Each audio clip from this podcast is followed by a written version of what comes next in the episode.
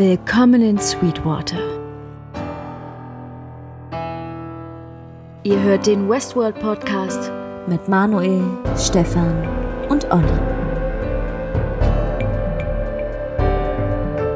Hallo und herzlich willkommen zum Westworld Podcast, der deutsche Podcast zu HBOs Hitserie Westworld. Heute besprechen wir die siebte Folge der dritten Staffel Past Porn. Mein Name ist Manuel und mir zugeschaltet sind wieder der Olli und der Stefan. Sehr schön. Bei Hitserie musste ich jetzt ein bisschen schmunzeln diesmal. Hitserie trifft nicht mehr so hundertprozentig zu. Ne? Es hat ein bisschen ähm, an Popularität nachgelassen. Was ich gar nicht verstehen kann, ehrlich gesagt. Dadurch, dass wir das von Anfang an, glaube ich, so machen, konnten wir es ja quasi, also es war ja noch gar nicht klar, als wir sagten, dass wir es, äh, ob es eine Hitserie ist oder nicht, als wir es schon betitelt haben als Hitserie, oder? Ja, wir, wir sind da schwer davon ausgegangen, dass es eine Hitserie wird. Ja, ausgehend von Game of Thrones Erfolg wahrscheinlich. Ja, gut, aber ist natürlich was ganz anderes, ne? Aber wenn man mal so, ich verfolge auch immer mal so bei Facebook die Kommentare unter den äh, Original HBO Posts und ähm, die Leute feiern es auf jeden Fall. Also natürlich ist hier und da mal Kritik, aber das ist ja sowieso überall. Ähm, aber die aktuelle Staffel, die wird auf jeden Fall so von der Community schon gefeiert, habe ich so das Gefühl auf jeden Fall. Also ist meine Wahrnehmung. Äh, welche Community verfolgst du die da? Westworld Community, also unter den ähm, HBO Posts, also unter den originalen Westworld-Posts bei Facebook quasi ah, zu Folgen. Die Reddit-Community ist da ein wenig kritischer. Ja, gut, aber die Reddit-Community ist immer kritisch, sehr kritisch und zerreißen alles in der Luft. Ja, ist das so? Weiß ich nicht, habe ich zumindest so das Gefühl. ich hatte bisher sonst immer das Gefühl, dass sie da sehr involviert sind in das Theorisieren und Spekulieren, wie es weitergeht, aber in dieser Staffel ähm, sind da sehr viele, die die Staffel zerreißen. Ganz so schlimm finde ich es jetzt nicht, aber manche Kritikpunkte kann ich zumindest äh, nachvollziehen. Wobei ich ja großer Fan weiterhin der letzten Folge bin. Für mich war ja Genre nicht ganz so gut, die letzte Folge dann wieder sehr gut und die jetzige Folge hat ähm, auf jeden Fall wieder ein wenig für mich nachgelassen. Wobei sie auch beim zweiten Mal wieder dazu gewonnen hat. Wie ging es euch? Ja, also ich, äh, ich fand sie gut mit so ein paar Sachen hier und da, wo ich mir gedacht hätte, okay, da hätte ich mir jetzt schon irgendwie noch mal ein bisschen mehr Hintergrundinfo gewünscht irgendwie. Also ich habe manchmal das Gefühl, man könnte die Folgen irgendwie auch locker 10, 15 Minuten länger machen von dem ganzen Stoff, der da eigentlich rein müsste so. Und ähm, das, was wir vorhin auch schon kurz besprochen hatten irgendwie, dass man jetzt das Gefühl hat, dass jetzt noch so viel Sachen in die letzte Folge reingepackt werden müssen, die eigentlich noch so ein bisschen offen sind bin mir unsicher, ob das so gut funktioniert jetzt am Ende. Ja, das ist die große Frage. Aber ähm, ich habe die Folge aber nur einmal geschaut, deswegen äh, weiß ich gar nicht, wie es wäre, wenn ich die zweimal geguckt hätte. Wir dürfen auf jeden Fall gespannt sein, was da noch kommt, aber ähm, ich muss, glaube ich, jetzt schon so ein bisschen was revidieren von letzten Mal oder vorletzten Mal. Wahrscheinlich war es das vorletzte Mal, wo es mir so extrem aufgefallen ist, was ja die Folge Genre betraf, dass halt äh, die Mimik unseres Gastes, aka Aaron Paul, aka äh, drogensüchtiger Junkie, äh, irgendwie so ein bisschen zu wünschen übrig lässt, aber das hat er in dieser aktuellen Folge 7 so ein bisschen besser gemacht, meiner Meinung nach. Liegt ja aber auch irgendwie so ein bisschen an seiner, an seiner ganzen Storyline irgendwie, ne? Weil ich meine, er hat ja, er muss ja jetzt auch irgendwie so die ganze Zeit so diesen, diesen ahnungslosen Spielen, dessen Gehirn quasi die ganze Zeit gewaschen wurde und er gar nicht wusste eigentlich, was wirklich, äh, also was er wirklich alles erlebt hat, ne? Ja, definitiv. Äh, man konnte natürlich so, ja, was heißt, wenn ich jetzt sage, es konnte man ein bisschen erahnen, wäre es natürlich weit aus dem Fenster gelehnt und natürlich voll gelogen. Aber äh, ja, klar, er kam ein bisschen mehr in Fahrt in dieser Folge, vor allem als er mit dem Computer, sagen wir mal, sprach, ohne zu viel vorwegzunehmen. Ich habe das Gefühl, du, du vergleichst ihn innerlich immer mit äh, Jesse Ja, Pinkman. 100 Prozent. Also Bitch. spätestens, als er mit Solomon gesprochen hat, ähm, und ein bisschen lauter wurde und Solomon angeschrien hat, hatte ich immer das Gefühl, als würde Walter White vor ihm stehen und den irgendwie belehren, weil das genau der, der, der, der, der, der, der Wort, nicht Wortlaut, aber Sprachlaut im Prinzip ist. Also die Art und Weise, wie er schreit, ist zu 100 Prozent er scheinbar, weil genauso hat er es in Westworld, äh, in äh, Breaking Bad gemacht. Ich, ich vergleiche das irgendwie gar nicht mehr miteinander, aber dafür ist es wahrscheinlich auch schon zu lange her, dass ich äh, Breaking Bad das letzte Mal gesehen habe irgendwie. Ich kann ihn aber auch aus nichts anderem, deswegen ist das einfach mein einziger Bezugspunkt, wo ich ihn kenne. Und ich habe ihn halt da über, was war das? Acht Staffeln? Nee, sechs. Die sechste war in zwei Staffeln aufgeteilt quasi, ne? Ja, so Ja, sechs, genau. sieben Staffeln gesehen. Und äh, ja, ich werde es wahrscheinlich auch bei ihm, außer er wird irgendwann so alt wie Ed Harris, äh, auch nicht abschalten können. Ganz kurz, äh, bevor wir aber starten, lasst mich noch gewohnt wie jede Woche Anfang der Folge sagen, dass ihr uns natürlich gerne folgen könnt bei Twitter unter twitter.com slash westworld unterstrich host. Könnt uns natürlich auch äh, gerne liken bei Facebook unter der Westworld Podcast und abonniert uns äh, gerne dort, wo auch immer ihr uns hört, ob auf Spotify, Apple iTunes, YouTube, wo auch immer. Ähm, abonniert uns da, das äh, hilft uns äh, und freut uns natürlich sehr. Und ähm, bewertet uns äh, gerne oder lasst uns eine äh, kurze Review da. Darüber freuen wir uns immer. Und ähm, damit steigen wir ein. Manu, du hast doch bestimmt wieder ganz schlau recherchiert und hast rausgesucht, für was der Titel dieser Folge steht, oder? Na sicher. Aber als, als krasser Schachspieler äh, weiß ich das natürlich auch so. Ja, du bist bekannt dafür, du Brain. Ja, nein, nein, ich weiß es nicht, weil, oder mir war der englische Begriff zumindest nicht bekannt. Ähm, Im Deutschen ist es Freibauer. Da, da unter dem Begriff hätte ich es auch nicht gekannt, aber im Prinzip ist es ja so, die Bauern, die ähm, quasi vor ähm, Springer, König und so die komplette Reihe bilden, wenn die im Zuge des Spiels auf die andere Seite des Spielfelds gelangen, kann man den Bauern eintauschen gegen eine beliebig andere Figur. Und ähm, der Freibauer beziehungsweise der Passpawn bezeichnet den Bauern, der freie Bahn hat durchzulaufen. Das heißt, links und rechts neben ihm die beiden Bauern hat er schon überwunden oder sind nicht mehr vorhanden und vor ihm ist auch kein anderer Bauer der gegnerischen Partei nicht mehr. Okay. Okay. Würde ja so als Analogie ja ein bisschen passen, ne?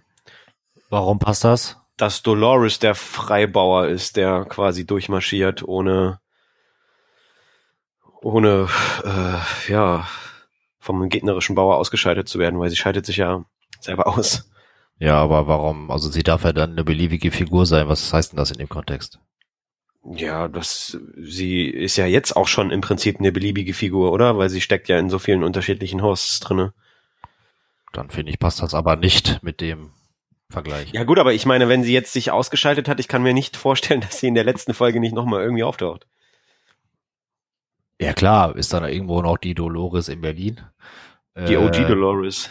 Und äh, ja, aber ich, ich sehe jetzt nicht so unbedingt, dass das unbedingt Dolores' Weg ist, der den, den Past Porn beschreibt.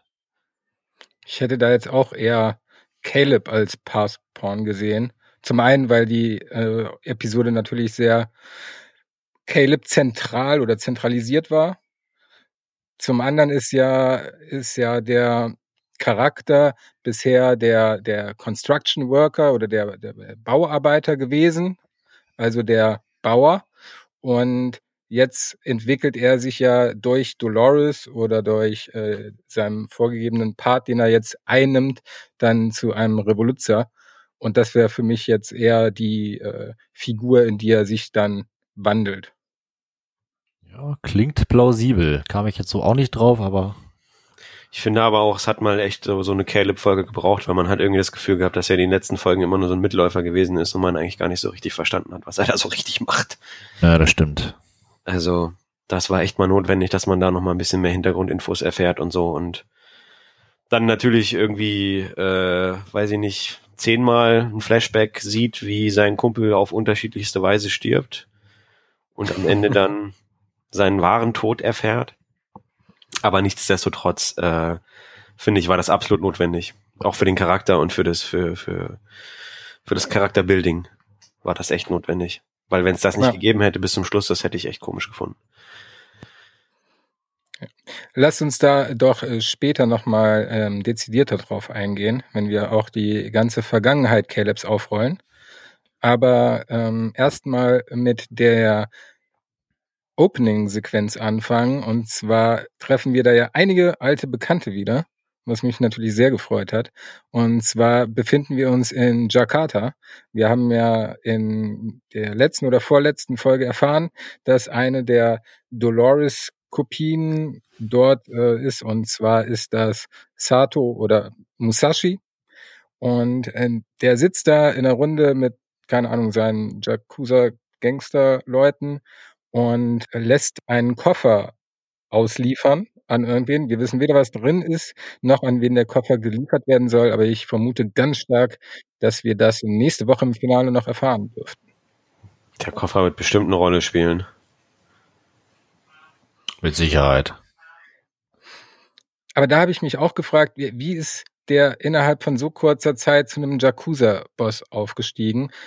Und hätte man das nicht gut auch erklären können? Also ich meine, dadurch, dass er ein Host ist, hat er Fähigkeiten, um das auch machen zu können. Aber es wäre spannend gewesen ähm, zu sehen, was in den drei Monaten passiert ist. Also ich hätte zehn Folgen in dieser Staffel auf jeden Fall nicht verkehrt gefunden. Ja, weil ansonsten hat sein, sein Sinn da drin jetzt dann irgendwie, dass er Maeve einmal umbringt und dass das dann da mit dem, dass an der Stelle rauskommt, dass Dolores in unterschiedlichen Körpern steckt als Kopie und dass da jetzt irgendein so Koffer ausgeliefert wird. Also für mich ist das irgendwie auch so ein bisschen, naja, geht ein bisschen unter auf jeden Fall leider. Aber vielleicht gibt's ja irgendwo einen Online-Kurs in fünf Tagen zum Jakuza-Boss oder so. Fernstudium. Ja. Ich weiß ja nicht, welche Knöpfe man drücken muss, um jemanden, der Boss ist, quasi von seinem Thron zu stoßen. Äh, vielleicht ist das ja einfach nur das Töten des Bosses und dann bist du der Boss und dann wäre es halt einfach, ne? Dann ja. ist einfach, vor allen Dingen, wenn du ein unsterblicher Host bist. Richtig, und dazu noch ein asiatischer unsterblicher Host. Ach ja. naja, aber unsterblich sind die Hosts ja nicht, wa? Im Gegensatz zu Menschen, sagen wir mal. Nun gut, auf jeden Fall ähm, bekommt er an dem Tisch auch einen Anruf und zwar von der guten alten Chaloris, die den Autounfall ja überlebt hatte und mit einem, ja, äh, weiß ich nicht, wie die ganzen Verbrennungen äh, weggegangen sind, aber wir sehen Chaloris in recht gutem Zustand, auch wenn man nur ihr Gesicht sieht. Also das Ganze ist ja im Schatten gehalten. Aber da erhoffe ich mir auch ehrlich gesagt noch eine Aufklärung. In jedem Fall bekommt er mitgeteilt, dass Charloris einen eigenen Plan mittlerweile verfolgt und seine Location an Maeve oder Sirac oder wen auch immer weitergegeben hat, so dass Maeve Clementine und Hanario ihm auflauern. Hanario kennen wir als das Shogun-Pendant von Armistice. Mhm, genau. Hat auch so ein, so ein, so ein Drachentattoo irgendwie da am Hals, ne?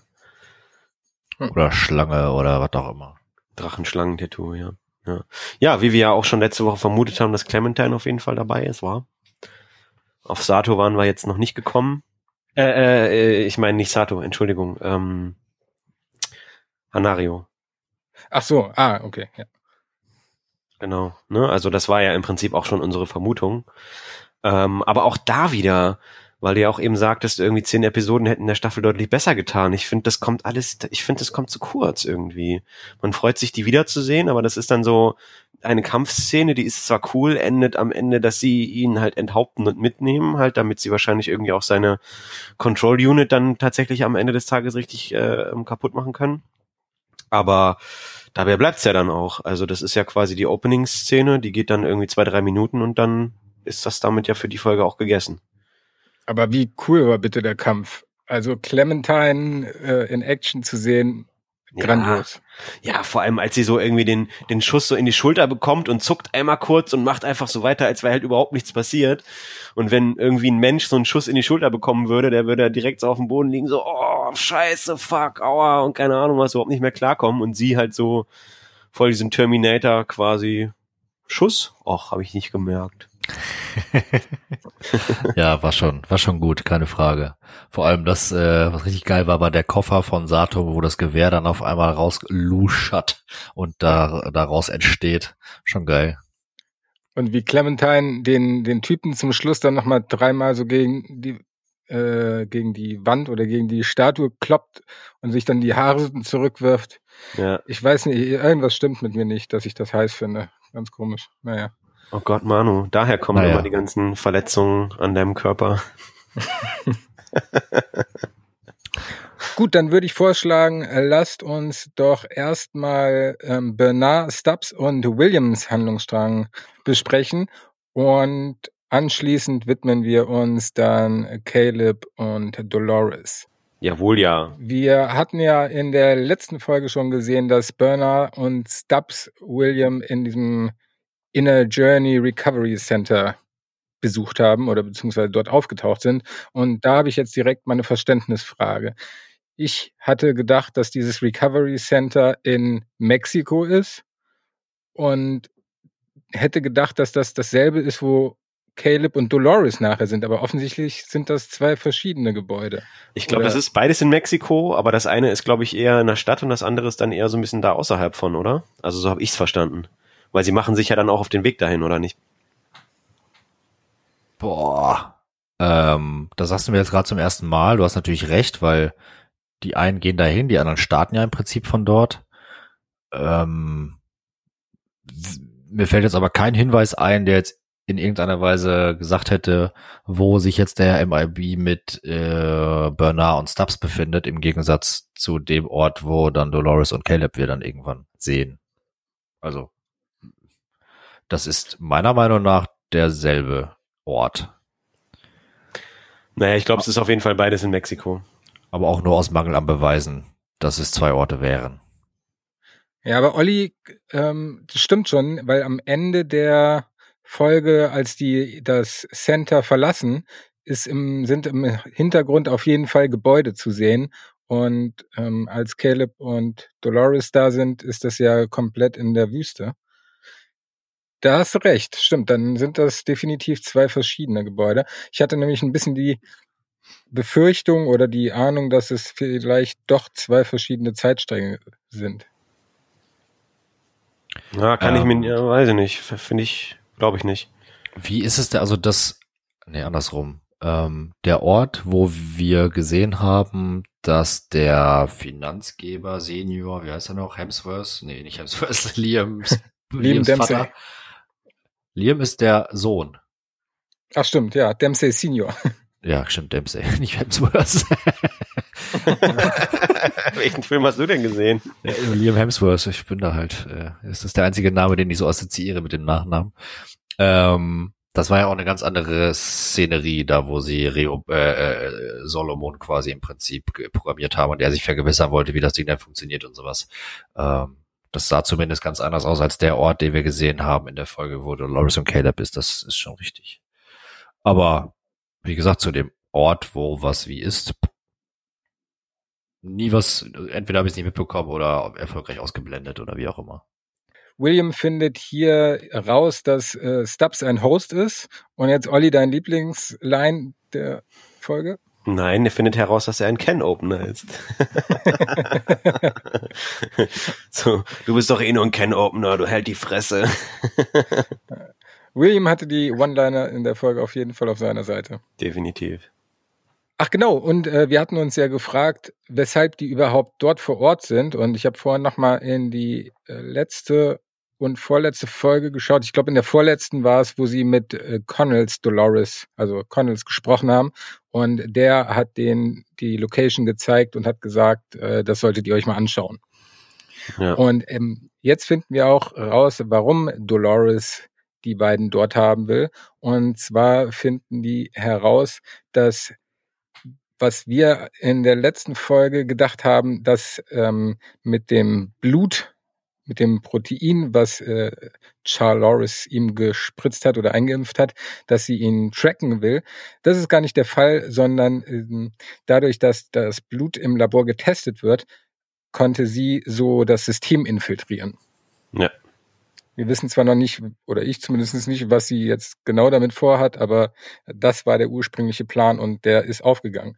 Also Dolores benutzt ständig äh, Leute, um ihren Plan zu verfolgen. Und jetzt ist auch äh, William ihr auf den Leim gegangen.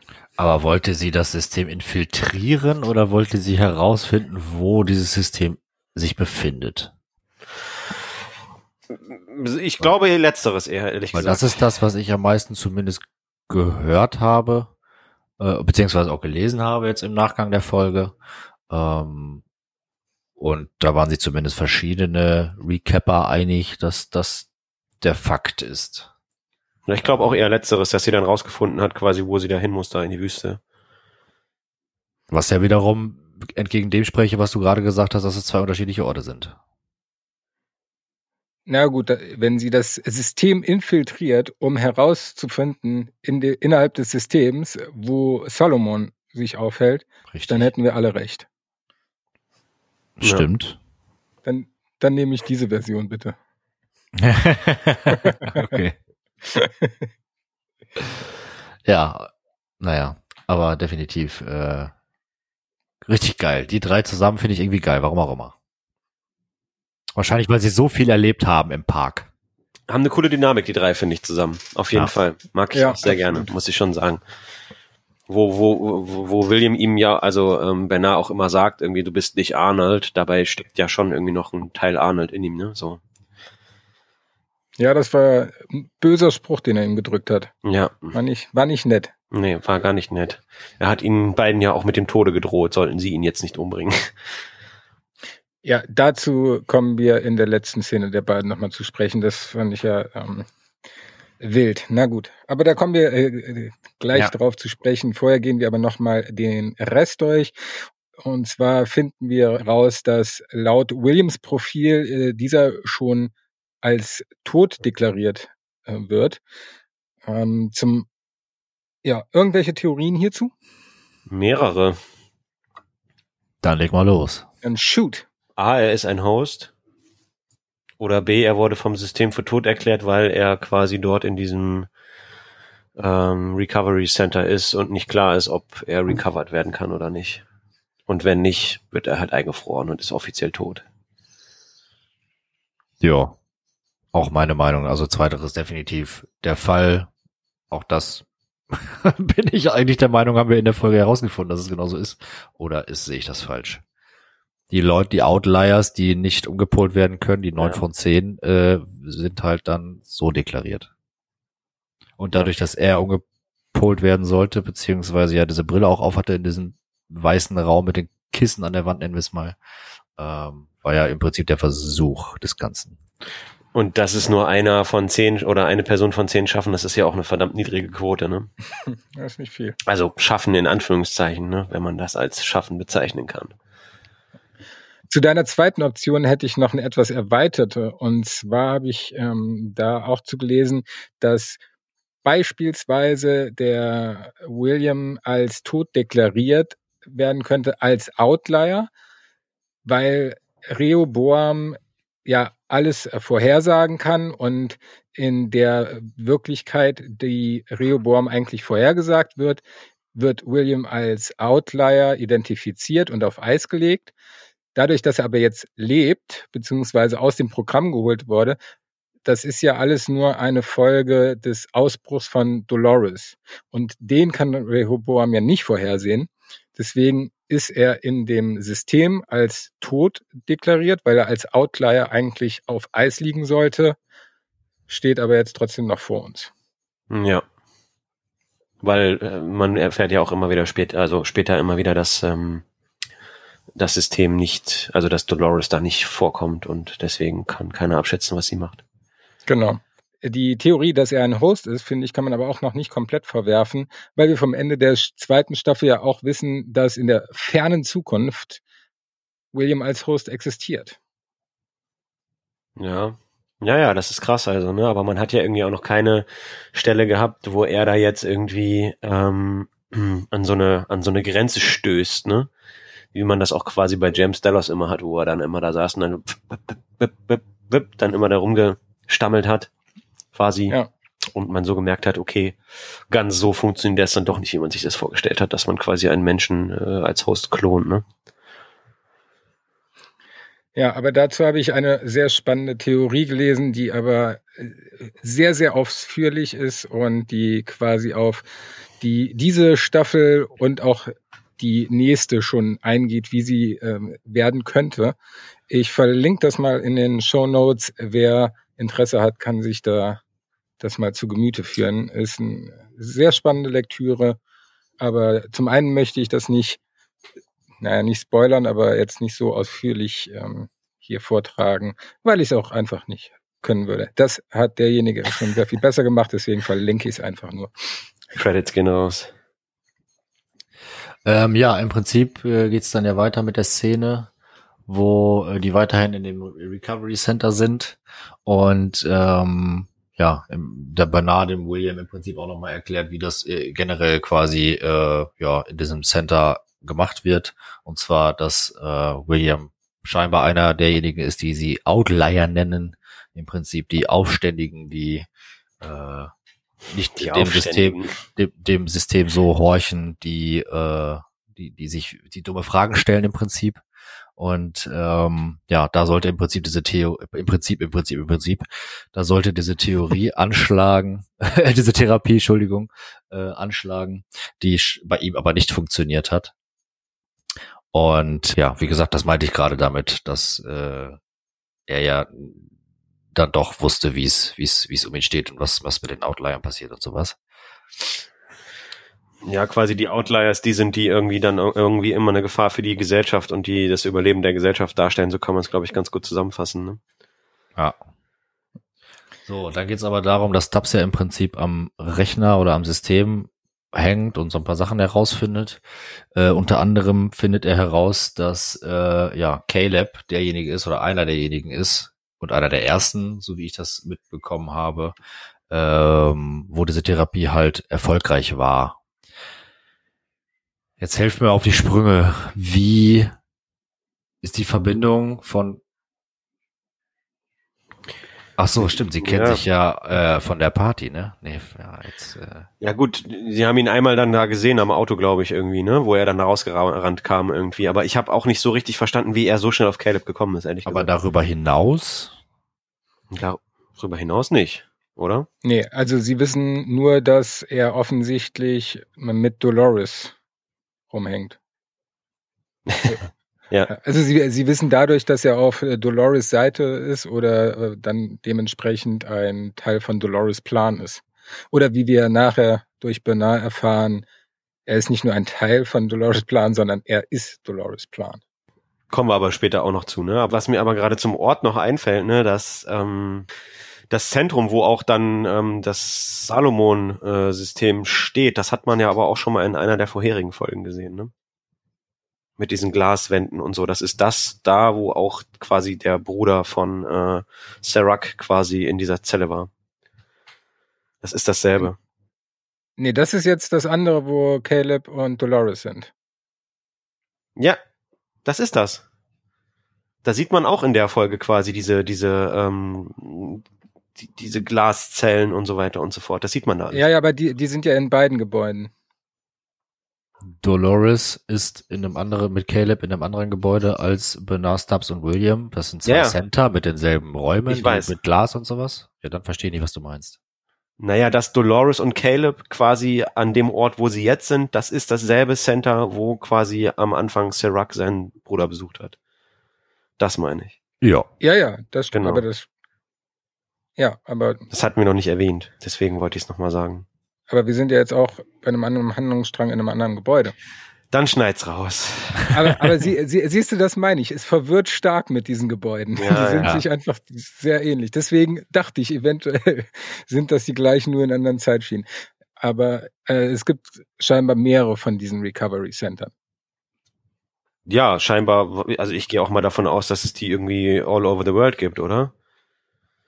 Ja, ja. Weil ja. das würde ja nur Sinn machen, ne? Ja. Also wenn das System quasi sozusagen die, die Weltherrschaft hat und quasi alles kontrolliert irgendwie, ne? Macht das Bei ja der Menge Sinn. an Outliern. Ja. Ja, dann kommen irgendwie Wachen oder die hören Geräusche. Ich weiß auch nicht. Auf jeden Fall fliehen sie dann aus dem Gebäude oder gehen zumindest raus, wahrscheinlich weil das Chaos da, nee, das Chaos ist ja letztens schon ausgebrochen. Wie dem auch sei, die verlassen das Gebäude und da kommt dann Williams Szene, wo er erzählt, dass er jetzt seine Bestimmung weiß und dass er komplett gegen Host ist, wobei er das eigentlich immer das ist, was er wollte, dass die Hosts Bewusstsein erlangen und jetzt will er alle Hosts umbringen. Bisschen seltsam, ne? Nicht, nicht ganz konsequent, aber Ja, er hat ja aber auch viel gelernt. Er hat in der Zwischenzeit auch äh, Familienmitglieder umgebracht und so. Also. er macht da ja keinen Unterschied mehr zwischen Mensch und Maschine. He found his purpose. Er bringt sie einfach alle um. Aber scheinbar brauchen Bernard und Stubbs William noch. Zumindest meint Bernard, dass sie ihn vielleicht noch brauchen. Und deswegen nehmen sie ihn mit. Ich weiß jetzt gar nicht, wohin sie sich auf den Weg machen. Vermutlich zu dem Gebäude, was sehr ähnlich aussieht, wo Caleb und Dolores sind. Man weiß es nicht. Da ist aber die nächste Szene an einer Oldschool-Tankstelle wo auch noch Autos aus der heutigen Zeit oder sogar jetzt schon aus der Vergangenheit stehen. Und das war wirklich das, was mich richtig gestört hat an dieser Episode. Stubbs als Head of Security bekommt in einer Szene von William gesagt, sobald sich mir die Gelegenheit bietet, bringe ich euch um. Ja. Und dann lässt er ihn aus den Augen und. Er muss pinkeln gehen. Ah, auch dann lassen wir ihn mal pinkeln gehen. Kein Problem. Wir drehen ihm den Rücken zu und schrauben hier ein bisschen am Auto rum. Er hat's doch begründet. Er ist der Einzige, der Mensch ist. Ja. Aber ich fand mal alleine dieses Setting dieser Tankstelle ziemlich geil irgendwie. Da war ja oben irgendwie auch noch so eine Werbung für dieses künstliche Fleisch da aus dieser künstlichen Fleischfabrik, wo man ähm, Bernard am Anfang ja gesehen hat. Ja. Ähm, und ich fand dieses Setting einfach ziemlich cool, weil das so Cyberpunk-mäßig quasi alles so aussah, irgendwie auch so, so quasi moderne, trifft auf, auf, auf Klassik irgendwie. Es hat mir gut gefallen, auf jeden Fall, so das Setting allgemein da irgendwie. Ja, mir auch sehr. Ich fand, es hat an eine Szene von Terminator erinnert, wo Schwarzenegger da auch mhm. im Auto rumschraubt. Ja, ja. Ja, also ich meine, und dann endet es ja auch an der Stelle mit dem Cliffhanger, dass er dann da mit der Pump-Action steht und auf beide da anhält und dann ist over. Damit beschließt die Folge dann ja auch an der Stelle, ne? Zum, und an dem Handlungsstrang dann auch. Ja. ja. Damit sind wir schon mit denen durch. Wobei eine Frage habe ich noch. Wie ist das, wenn William die beiden jetzt ähm, mit einer Knarre erschießen würde? Würden die jetzt Schmerzen empfinden? Würden die so wie Clementine oder Dolores teilweise keine Schmerzen empfinden? Puh, das ist die Frage, ob das, also ich meine, Schmerzempfinden ist ja irgendwie auch nur ein Teil des Codes des Hosts, oder? Also ich meine, und im Park waren die ja quasi darauf programmiert, Schmerzen zu empfinden, damit es halt möglichst authentisch wirkt, oder? Ja, die sind genauso wenig schmerzempfindlich wie alle anderen Hosts, würde ich sagen. Heißt äh, auch wie so, so schmerzunempfindlich wie Stubbs, als er sich in den Kopf geschossen hat. Der funktioniert dann halt einfach nicht mehr so reibungslos, sagen wir mal. Ja, dann bin ich mal gespannt, wie William gegen zwei Hosts, die sich ihrer selbst bewusst sind, äh, wie das Duell ausgehen wird.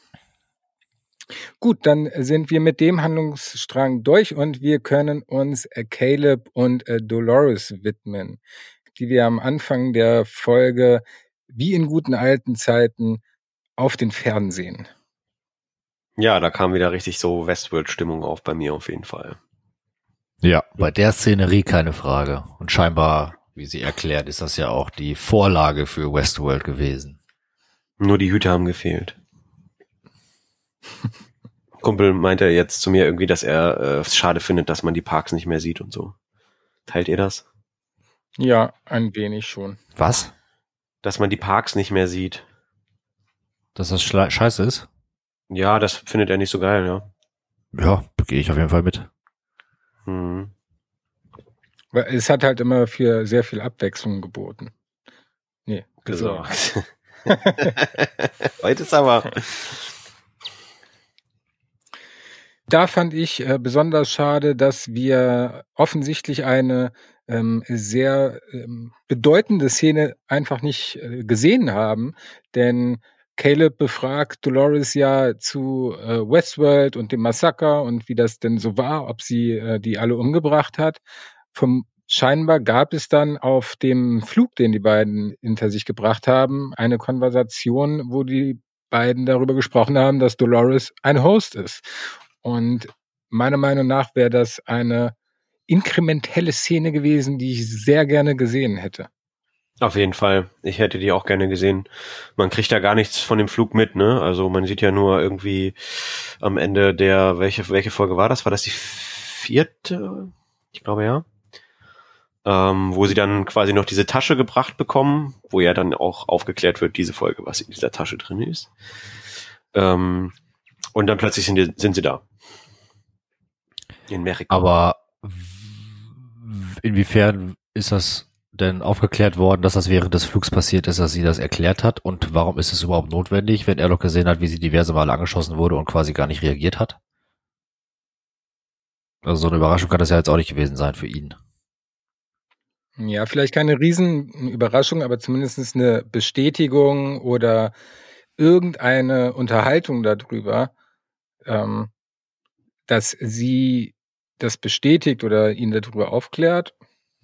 Ja, und auch einfach so ein bisschen philosophisch die Frage irgendwie, ne? Und dass er dann auch äh, vielleicht so ein bisschen darauf zu sprechen kommt, wie sie denn eigentlich dann sozusagen aus, aus ihrem Kreis da ausbrechen konnte und so, ne? Und wie hat sie denn eigentlich so angefangen, dann sich zu erinnern und ein Bewusstsein zu entwickeln und so. Das wäre schön gewesen, nochmal so eine, das wäre schön nochmal quasi so eine inhaltliche Rückblende zu den ersten beiden Staffeln wäre das eigentlich gewesen, dann so ein bisschen, finde ich.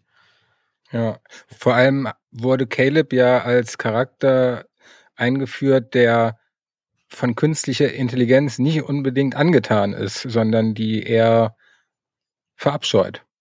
Ja. Zum anderen hätte ihm ja klar werden können, dass Dolores ja überhaupt keine Schmerzen fühlt und sie ihn ja dann reingelegt hat anfangs, um sein Vertrauen zu erschleichen. Ja, das hätte noch mal so, ein, so, ein, so eine kleine Auseinandersetzung geben können, ne? aber das war ja irgendwie schon die ganze Zeit klar, dass ähm, sie das nicht umsonst gemacht hat, ihm da irgendwie über den Weg zu laufen. Ne? Das hätte mich ja. auch schwer gewundert. Das wäre auch irgendwie enttäuschend gewesen. Aber aus seiner Perspektive war es ja nicht nachvollziehbar und von daher ja. hätte diese Szene auf jeden Fall für Konfliktstoff gesorgt und auch für, für emotionale Momente und eine Aussprache zwischen den beiden ja. hätte ich schön gefunden. Allgemein Character Building hätte ja. der Staffel ganz gut getan, die man in zwei zusätzlichen Folgen oder in dieser Laufzeit noch gut hätte unterbringen können, meiner Meinung nach. Vor allem, weil man auch irgendwie, finde ich, immer so ein bisschen das Gefühl hat, dass er sich so leicht so in sie verknallt hat, irgendwie, finde ich. Habt ihr das auch? No. Nicht? Ich habe ja, das Gefühl. Also ich hätte mich in sie verknallt. Sie gibt ihm vielleicht was, was er gerade irgendwie brauche oder so, aber als verknallt oder so. Außer in der Genre-Folge habe ich da nichts von gemerkt. Stimmt, in der Genre-Folge wurde es kurz angedeutet, aber sonst. Ja, gut, da war er aber auch unter der Genre-Droge. nee, eher, dass er jetzt durch sie eine, eine bedeutende Rolle einnimmt. Und ich glaube, das ist das, was ihm bisher gefehlt hat, weil er ja, äh, wie er anfangs sagt, sein Leben verläuft immer gleich und ist alles dasselbe und jetzt passiert was Spannendes und das erste Reale, was ihm passiert. Dolores gibt ja dann ähm, Caleb Preis, welche Rolle er eigentlich in ihrer ähm, in ihrem Plan spielen soll und dass Caleb äh, auch frei werden soll, so wie sie im Prinzip ähm, und dass Caleb die Revolution anführen soll. Ähm, dass sie sich eigentlich auch so ein bisschen ähm, ja als als sein Befreier stilisiert, würde ich mal sagen, oder? Also dass sie ihn ähm, aus dieser Situation, in der er ist, dass sie ihn befreit und er weiß ja aber, also er kann das ja in dem Moment auch noch gar nicht so richtig deuten, weil er noch gar nicht weiß, was sie damit meint. Das wird ja dann später erst alles aufgeklärt und später fällt es ihm dann wie Schuppen von den Augen, dass das doch alles äh, gar nicht so ist, wie er immer dachte oder wie ihm quasi äh, per Gehirnwäsche eingeflößt wurde. Ja, sie möchte das ja nicht nur für ihn, sondern für alle Menschen und auch für alle Hosts. Also äh, sie hat ja immer noch dieses übergeordnete Ziel. Ja. Die Befreierin ja. von Mensch und Maschine. So richtig glaubt man ja aber auch nicht alles, was sie da so erzählt, ne? Nee, nee, ich habe mich da auch ein bisschen zurückversetzt gefühlt an die Szene mit Teddy oder an die verschiedenen Szenen, wo sie Teddy auch ähm, verschiedenste Dinge gesagt hat, die dann nicht eingetroffen sind und die sie auch dann anders geplant hat oder anders umgesetzt hat, als sie ihm damals gesagt hat. Also Dolores benutzt William, Teddy, Caleb. Sie benutzt ja jeden in ihrem Umfeld, um ihren Plan zu verfolgen. Nur den, nur das Ziel dieses Plans haben wir zumindest noch nicht so ganz durchdrungen. Ja. Ja, ich jedenfalls auch nicht. Also die Stunde, die die Folge geht, die letzte quasi die Staffel beendende Folge, da bin ich echt gespannt, was sie da alles reinpackt. Ja, das, äh, da bin ich auch sehr, sehr gespannt drauf, auf jeden Fall. Auch schade, dass wir kein verlängertes Finale haben, wie es in den letzten beiden Staffeln war. Sonst hatten wir immer ein, ein anderthalb Stunden Finale und dieses Mal sind es, glaube ich, auch entweder eine normale Länge oder 70 Minuten. Auf jeden Fall nicht deutlich länger. Eine Stunde zwei. Okay. Ja, ich habe auch irgendwo gelesen, dass es 74 Minuten sind. Da gibt es zwar widersprüchliche Meinungen, aber tendenziell kann man sagen, dass sie nicht überlang wird. Und ich bin sehr gespannt, wie sie ja alle offenen Fäden jetzt noch zusammenbringen und zu einem kohärenten Ende führen wollen. Aber nun gut, wir haben ja jetzt auch eine vierte Staffel, von daher haben wir ja noch Zeit. Ja. Da steht ja. ja wahrscheinlich aber noch nicht fest, ob sechs, acht oder zehn Folgen sein werden, ne? Nee. Ja, dann seien wir mal gespannt. Ja, die kommen ja dann, ähm, nachdem der Ritt endete, ähm, bei einer ja, Anlage an, die erstmal irgendwie wie so eine wie so eine Militärbasis für mich ausgesehen hat irgendwie. Ähm, und dann wird uns auch offeriert, was sich in diesem ominösen schwarzen Sack befindet. Hat mich ja schon die ganze Zeit gefragt, was ist das? Und dann holt sie da diese mega Wumme da raus, irgendwie dieses äh, Gewehr aus dem 28. Jahrhundert irgendwie. und Caleb ist ja auch sehr äh, ja überrascht von diesem Teil, was das alles kann. Und ähm, ja, dann baut sie, da baut sie dieses Snipergewehr dann da auf und startet von diesem Gewehr irgendwie eine Drohne, die dann da durchfliegt und alle Gegner beziehungsweise alle Wachen in diesem äh, in dieser Anlage, das waren glaube ich sechs. Warum waren das eigentlich nur sechs? Okay. So ins Detail brauchst du glaube ich gar nicht zu gehen. Ja, nein, ich habe mich aber gewundert, warum es nur sechs gewesen sind. Deswegen. Ja, das, das hat mich auch gewundert, stimmt. Genau. Und ähm, dieses Gewehr war dann irgendwie, äh, das hat dann intelligente Kugeln, die dann automatisch auf den Gegner rauffliegen irgendwie. Also ja, so ein bisschen Wanted-mäßig, ne? Also scheinbar findet die Drohne raus, wo die Leute sitzen und sie schießt dann einfach irgendwo hin und die Kugeln treffen auf jeden Fall, weil die Drohne schon herausgefunden hat, dass da die Kugel hin muss, so ungefähr. Und äh, mhm. ja, das ist, keine Ahnung, fand ich auch ein bisschen komisch. Außer ich habe es falsch verstanden. Und ansonsten kann ich mir nur vorstellen, dass es halt relativ, es ist ja ein relativ sicheres Ding, da sind ganz viele Zäune drum und so weiter, dass da jemand mit so einer Wumme kommt. Ja, gut, da kannst du eh nichts tun, so im Prinzip. Allerdings ist das Teil ja auch schon seit Ewigkeiten da, wo es ist und da passiert ja offensichtlich nichts. Ne? Also Solomon ist ja schon seit Ewigkeiten da. Und äh, wie wir das alle kennen, früher oder später nach Ewigkeiten wird dann halt auch mal werden dann auch mal die, Waffen, die Wachen reduziert, weil es kostet einfach zu viel. Aus Kostengründen. Da bin ich zufrieden mit dem Argument. Das können wir so stehen lassen. Naja, aber da passiert ja in dem Sinne relativ viel, dass da die ganzen Leute eingefreezed werden. Es ist natürlich wichtig, keine Frage. Für das Funktionieren des Systems auf jeden Fall. Da müsst ihr mir ohnehin jetzt mal ein bisschen auf die Sprünge helfen. Denn Caleb und Dolores machen sich jetzt auf den Weg, um Solomon zu finden. Also, wie wir auch schon in den vorherigen Folgen mal besprochen hatten, Solomon ist der Vorgänger von Rehoboam mir war jetzt gar nicht bewusst, dass es als Gerät noch existiert, sondern ich dachte, das ist einfach wie ein neues Update, was in diese Hirnkugel geladen wird. Aber scheinbar existiert Solomon auch noch physisch in dieser Anlage, wo die ganzen Outliers äh, untergebracht sind. Wo ist jetzt aber der wirkliche Unterschied zwischen Solomon und Rehoboam? Denn Solomon hat ja schon die Aufgabe gehabt, alle ähm, ich sag mal, parallelen Universen oder alle Alternativen äh, vorherzusehen und darzustellen. Und dieses Outlier-Programm, auf das wir gleich nochmal zu sprechen kommen, das gab es doch schon mit Solomon, oder? Ja, würde ich auch sagen, ja. Also Rehoboam ist quasi dann nur noch mal eine Verfeinerung des Ganzen, oder? Ja, vor allem eine, auf die du dich verlassen kannst, weil das, was Solomon, das Solomon, was wir da sehen, darstellt, ist ja scheinbar etwas, was auch nicht so zu 100% funktioniert, weil es ja noch, ähm, sag ich mal, die, die ganzen Fehler enthielt, die der Mee, also der Bruder von Sirac, da ja, nicht reingebaut hat, aber dadurch, dass der auch eine Schizophrenie hatte, dann das irgendwie auch mehr oder weniger übergeben hat. So, und was ja auch sicher ist, ist, dass Solomon der Vorgänger oder einer der Vorgänger von dem letztendlichen finalen Rehoboam ist. Genau. Was jetzt die unterschiedlichen Aufgaben von Rehoboam und Solomon sind. Also natürlich Rehoboam ist äh, äh, äh, produktiv, nennen wir es mal.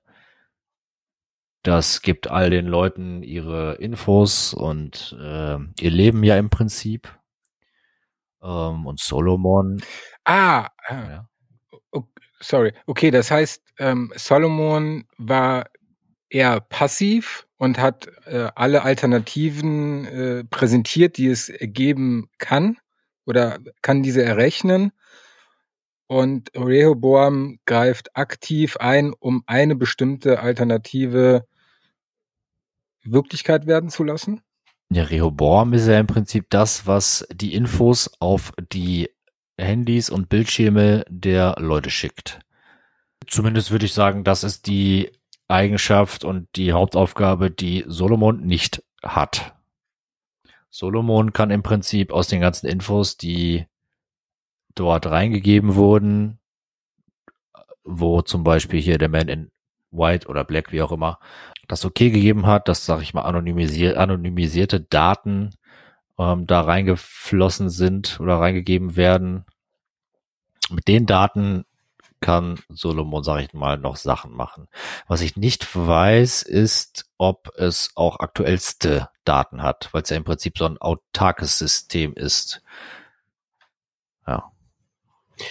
Ja, also ich habe auch eher so das so wahrgenommen, dass das passiv ist und das eigentlich quasi äh, das eingemottete System ist, was zwar noch funktioniert, aber nicht mehr wirklich benutzt wird. Hm.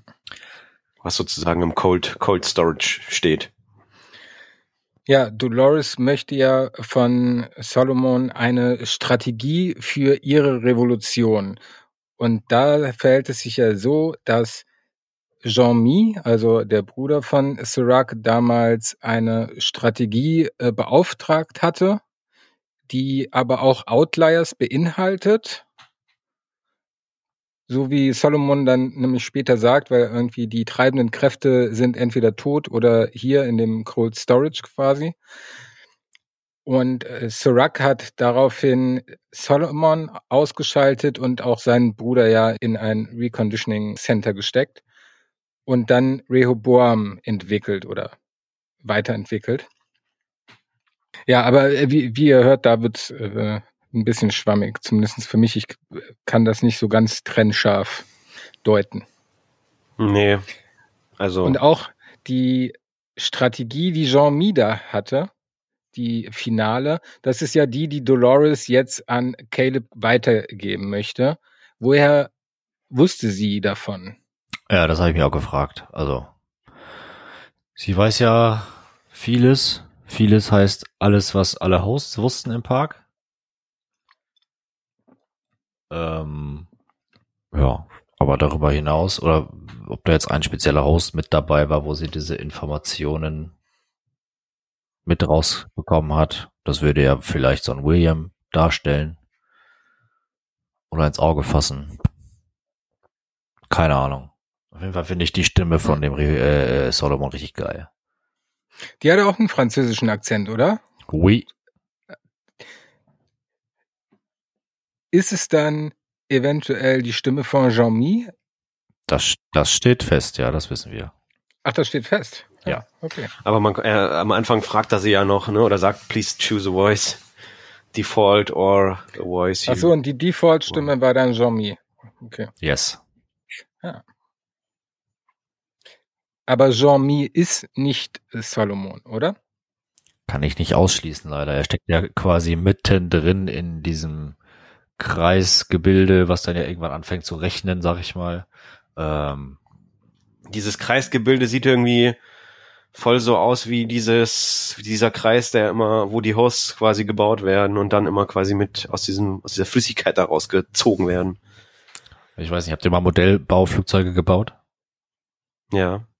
Revell. Das sind ja, das sind ja auch immer diese äh, Vierecke oder Rechtecke, wo Ja. diese ganzen Teile im Prinzip drin sind. Ich glaube, das Ja. ist auch das zweite 1-2-Album, hat auch so ein, äh, ist daran angelehnt. Das sieht auch so, hat auch so ein mega geiles Cover, wo quasi äh, die Rap-Utensilien und die beiden MCs, beziehungsweise ein MC, ein DJ, dann im Prinzip da rausgebrochen werden können und dann damit äh, weitergemacht werden kann.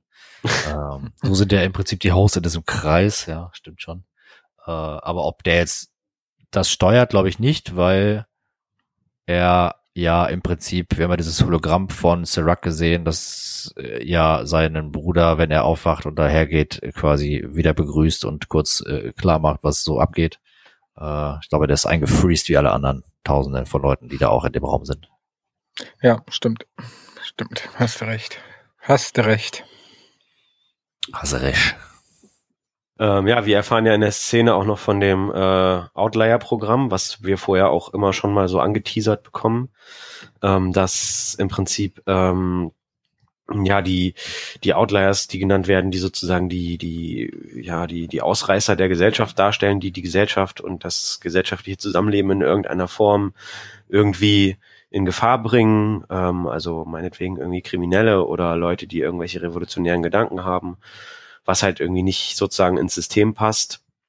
Und die werden dann in diese ähm, ja, Gehirnwäschezentren, nenne ich sie jetzt mal, ähm, eingeliefert sozusagen. Ähm, die werden gefangen genommen und dann wird versucht, die per Gehirnwäsche so umzupolen, dass sie keine Gefahr für die Gesellschaft mehr darstellen. Das klappt aber hier offensichtlich nur ähm, bei einem von zehn. Ja. Und die sind ähm, ja nicht eine individuelle Gefahr für die Gesellschaft, sondern sind eine Gefahr in dem Sinne, dass wenn sie in der Gesellschaft verweilen, zur Auslöschung der Menschheit beitragen.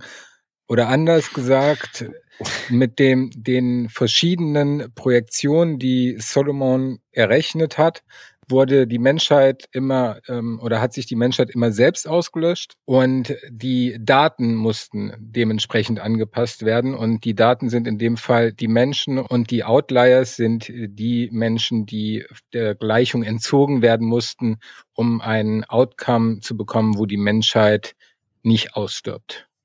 Ist das so? Ja, würde ich auch sagen. Ich habe das immer so verstanden, als dass äh, die halt die Pöbler sind, die man auf jeden Fall unten halten muss, weil sonst das System Rehoboam gefährdet ist.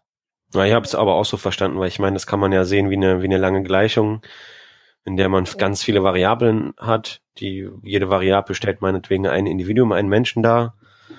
Und ähm, je nachdem, was für eine Ausprägung diese Variablen haben, ob sie nun jetzt dann quasi Ausreißer sind oder Extremwerte oder wie auch immer. Und wenn man die eben rauszieht, dann verändert sich der Outcome. Ja, klar, so würde ich es auch sehen auf jeden Fall. Wie denn? Also So wie du. Also, dass man die quasi rauszieht und somit quasi den Outcome so verändert, dass ähm, ein Weltuntergang in welcher Form jetzt auch immer unwahrscheinlicher wird oder Ereignisse unwahrscheinlicher werden, die dazu beitragen können, dass die Gesellschaft in irgendeiner Form untergeht. Oder die Menschheit. Ist halt sehr, ist halt trotzdem sehr theoretisch, ne? Also, und äh, irgendwie natürlich auch sehr, sehr weit gefasst, ne? Weil ich meine, wie definiert man sowas jetzt am Ende des Tages, ne? Also kann man natürlich dann auch als Argument benutzen, um die halbe Menschheit einzufrieren. Aber es ist doch die ganze Zeit die Rede davon, dass es halt äh, die Leute sind, die als Outliers abgestempelt werden, die zu viele Fragen stellen. ja, auch das quasi. So, das führt aber vor allem dazu, das Rehoboam-Ding zu äh, untergraben und nicht, äh, dass die Menschheit hops geht. Also Ja.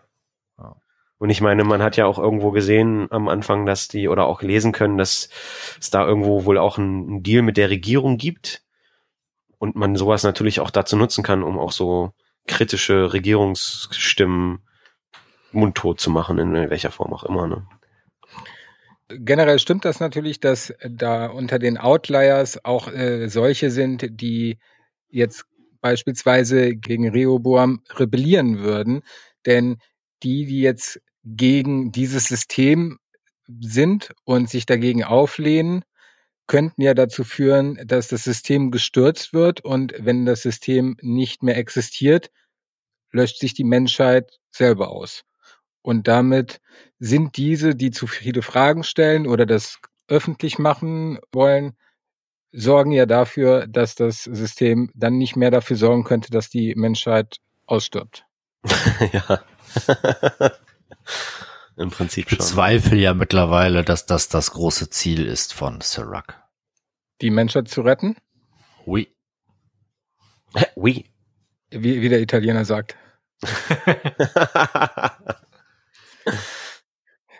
Ha- Hast du eine alternative Idee? Macht. Ganz einfach. ja, man, aber man kann ja auch beides vereinen. Er kann sich ja eine der Alternativen ausgesucht haben, wo er zum einen sehr viel Macht hat, zum anderen die Menschheit aber nicht ausstirbt. Also es würde sich ja nicht ausschließen. Keine Frage. Das kann auch, kann auch Hand in Hand gehen, ja klar. Hast recht.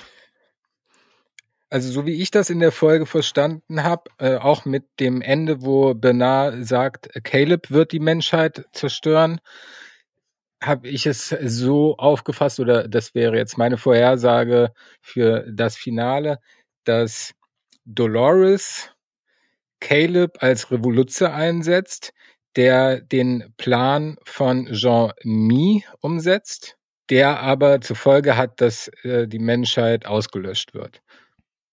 Ja, stimmt. Ja. Möglich. Wir, äh, das Problem ist ja, dass wir echt sehr wenige Indizien für etwaige Theorie bekommen haben, so dass wir da jetzt auf die letzte Folge leider warten müssen für die vollständige Aufklärung. Alles andere ist sehr Spekulativ. aus der Luft gegriffen, genau. Hm, Spekulatius. Ich würde ja gerne noch mal kurz auf das Hologramm von Sirac eingehen, was wir vorhin schon kurz besprochen hatten. Und zwar wurde Caleb und Dolores da ja eröffnet, dass es ein quasi Code Storage auch für Menschen gibt. Also wir haben hier äh, nochmal viele Analogien zu Westworld, dass Menschen ähnlich behandelt werden wie Hosts und die Outliers da ja liegen. Wie wir ja vorhin schon gesagt haben, erscheint äh, Sirac als Hologrammbotschaft für seinen Bruder, für den Fall, dass er aus diesem Outlier-Programm wieder aufgeweckt wird. Und dort sagt Sirac, dass er jetzt nicht mehr als der Mann existiert, der er einmal war. Hat mich auch so ein bisschen wieder äh, mit diesem ganzen Cold Storage und so an Matrix erinnert. Da gibt's ja auch diese Szene mit diesen ganzen äh, sargähnlichen Behältnissen, wo die ganzen Menschen drinnen liegen irgendwie Hm. und nur nicht eingefroren sind, sondern in so einer Flüssigkeit drinnen liegen und dann irgendwie was angeschlossen sind, weil die Maschinen sich von den zehren irgendwie. Ja, stimmt. Aber auch irgendwelche Theorien zu Sirac? Hm. Ja, gibt ja schon länger dann auch das äh, die Vermutung, dass er generell nur noch als äh, als Hologramm quasi unterwegs ist. Allerdings, ja, Naja, er, ähm, was soll ich sagen? Möglich. er muss ja, er muss ja irgendwie, er muss ja irgendwie an einer Stelle damit so ein bisschen gerechnet haben, dass diese Situation eintritt, sonst hätte er ja diese, diese Sache nicht aufgenommen, weil das ist ja kein Live-Hologramm gewesen von ihm, wie wir es sonst immer gesehen haben, sondern das ist ja eine Aufnahme von ihm gewesen, oder? Oder Ja, eine richtig. Aufzeichnung. Also er muss das ja zu, aus irgendeinem Grund gemacht haben. Die bewegt sich ja auch nicht mit, wie das zum Beispiel in dem Hangar war, als Dolores mit ihm gesprochen hat. Ja. Ähm, trotz allem kann ich mir aber auch vorstellen, dass es einfach ja, einfach eine Aufnahme war, weil er weiß, da wird er so häufig jetzt, so häufig jetzt auch nicht mehr sein in dem äh, Lager, nehmen wir es mal, wo Solomon ist. Das, keine Ahnung. Also ist halt einfach eine Nachricht. Punkt. Warum die jetzt allerdings an seinen Bruder geht und wodurch das aus, wo wird das, ja, wodurch wird das ausgelöst, dass da ja, ja das habe ich mich auch gefragt, weshalb die einfach da als Caleb und Dolores da langgehen, eine Botschaft an seinen Bruder ausgelöst wird. Naja. Kann nur so eine Lichtschranke sein. Bewegungssensor. Ja. In dem Zusammenhang erfahren wir auch über Solomon die wahre Vergangenheit äh, von äh, Caleb. Ach, oder sind wir da schon? Ja, wir können ja jetzt einfach mal darauf eingehen, dass äh, Caleb ja kein normaler Construction Worker ist, für den wir ihn schon immer gehalten haben. ja, wir dachten, er ist ein total unbedeutender Bauarbeiter, der eigentlich sonst überhaupt keinen weiteren Zweck erfüllt für die Story von Westworld. Äh, wir erleben ja in der Folge schon seit dem Beginn der Episode verschiedenste Flashbacks von Caleb, die zum einen natürlich der Realität entsprechen, zum anderen aber auch die äh, Erinnerungen, die ihm eingepflanzt worden sind in diesem Reconditioning Center. Und offensichtlich ist es folgendermaßen, so habe ich es zumindest verstanden. Er war im Krieg mit Francis, war da in dem russischen Bürgerkrieg, von dem wir äh, schon durch den Teaser, äh, durch Real War mal erfahren hatten. Auf der Krim. Auf der Krim, genau. Und wurde da selber attackiert von den Aufständischen und ähm, ja, die ganze Squad wurde ausgelöscht, bis auf Francis und Caleb, die dann ehrenhaft entlassen worden sind. Und nach ihrer Heimkehr dann weiterhin für dieses System gearbeitet haben, indem sie andere Outliers eliminiert oder entführt haben. Über die App gesteuert. Genau, stimmt. Rico, also die Rico-App ist auch äh, pro, ein Programm, was von Solomon oder Rehoboam initiiert wurde, ja. um die Kriminalität zu kontrollieren und sie natürlich auch für sich selbst zu nutzen. Ich fand ja auch diesen äh, äh, bei dieser Rückblende diesen Satelliten krass, wo sie dann irgendwie von diesem Satelliten aus dann da irgendwie was runter, ein Geschoss runtergeschossen haben, da irgendwie auf diese Ziele, die da markiert wurden von denen da. Habt ihr das verstanden, wie die markiert worden sind? Die hatten irgendwie Handabdrücke auf ihren Klamotten und sind so getargetet worden? Weil das habe ich auch nicht so richtig gerafft. Die haben ja irgendwie die angeguckt und die haben ja ihre Brillen aufgezogen, haben sie angeguckt und haben dann gesagt, Ziel ist markiert. Ja. ja, durch irgendwen, einen Maulwurf wahrscheinlich sind die markiert worden, so stelle ich mir das vor, bei einer, was weiß ich, russischen Umarmung oder keine Ahnung. und äh, das war so Beim meine Wodka Erklärung, trinken. die ich hatte. Ja, und wir erfahren ja jetzt auch, dass Caleb für den Tod von seinem Freund Francis verantwortlich war. Und zwar haben sie einen vielleicht in dem Fall gar kein Outlier, sondern jemanden, der zu viel wusste, dass sie ihn entführen sollten. Und entgegen der Empfehlung der App hat Caleb ihm ja den Knebel abgenommen und somit konnte der Anwalt dieser Pharmaindustrie dann die ganzen Informationen, die er hatte, an die beiden preisgeben. Und da, da werden die beiden ohnehin schon stutzig, weil die Ablösung, die ja nach 20 Minuten kommen sollte, äh, nicht eintrifft. Und der Whitman, also der Anwalt, klärt Caleb dann über die ganze Vorgehensweise auf und auch, dass vermutlich Francis eine Anweisung über die App erhält, dass er sowohl den Anwalt als auch Caleb umbringen soll ja, das war scheinbar auch Francis Plan, denn äh, der führt die beiden dann raus und Caleb wird misstrauisch und fragt ihn dann, wie viel haben sie dir geboten, mich umzubringen? Und Francis meint dann, ja, genug. Drop den One-Liner, bevor er schießt. Fehler in dem Fall.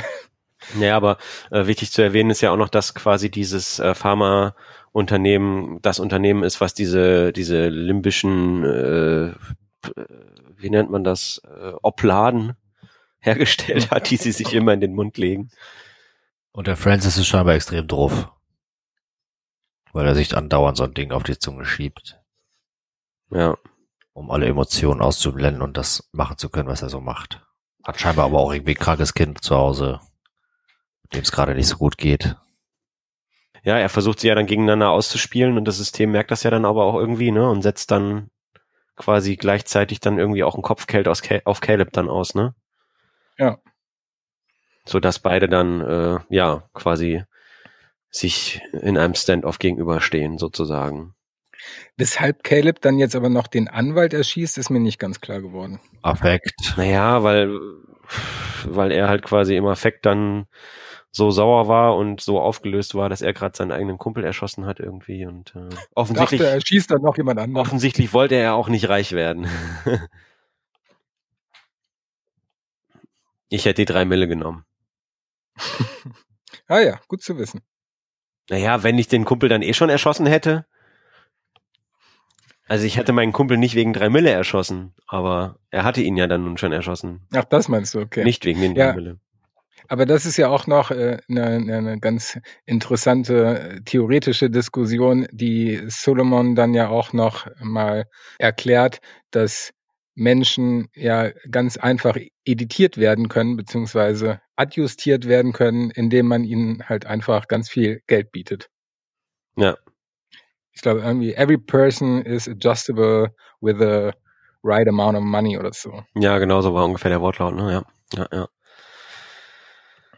Ja, Wie sehr hat euch das schockiert, dass Caleb seinen eigenen Freund erschossen hat? nicht so sehr, weil irgendwie habe ich das irgendwie schon, ich habe das schon gemerkt vorher irgendwie, dass das passiert gleich. Also mich hat's nicht so sehr schockiert, weil mir war das irgendwie klar, dass das passiert. Ich weiß nicht wieso, aber ich habe es Ja. irgendwie im Urin gehabt.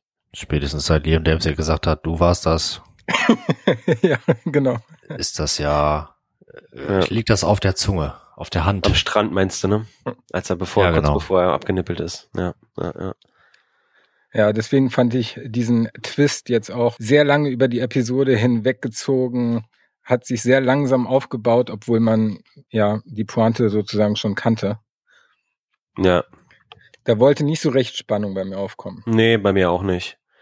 Also man hat ja auch die ganze Zeit schon dann gemerkt, okay, das läuft jetzt dann irgendwie auf dem Finale zwischen den beiden raus und das Ergebnis kannte man dann aber auch eigentlich schon. Ja. Ist aber echt in vielen Dingen ist durch das Fehlen von Hintergrundinformationen und aufbauenden Szenen quasi bei mir auch keine Spannung entstanden. Sogar bei dem großen Fight zwischen Maeve und Dolores. Und da ist bei mir schon Spannung aufgekommen und ich hatte die ganze Zeit Angst, dass Dolores jetzt stirbt. Da kommen wir ja gleich nochmal zu, aber äh, Ja. ja. etwas langweilig. Wir können da auch direkt bleiben. Oder hattet ihr noch andere Sachen, die ihr klären wolltet vorher? Nö. Dann lasst uns doch direkt zu dem Kampf kommen. Und zwar kommt Maeve ja in diesem Future-Hubschrauber äh, angereist ähm, mit einer, äh, einem richtig gutem Score und natürlich äh, der Rückansicht äh, mit ihrem Katana. Sieht geil aus. Warum sie mit einem Katana ankommt, man weiß es nicht, aber ich fand's, äh, es hat mich nicht gestört. Ich finde, das ist jetzt einfach ihre Gimmickwaffe und ähm, mir, mir gefällt das sehr gut. Bisschen an Anlehnung an Shogun World vielleicht, weil sie ja da auch durch, äh, durchgewandert ist durch Shogun World, ne? Ja. So, und dann in diesem Lederanzug und so. Und das sah so für mich so ein bisschen aus wie, mich hat das ein bisschen an, an Avengers erinnert, an die mit den roten Haaren. Die hat doch auch immer so einen Lederanzug an und so.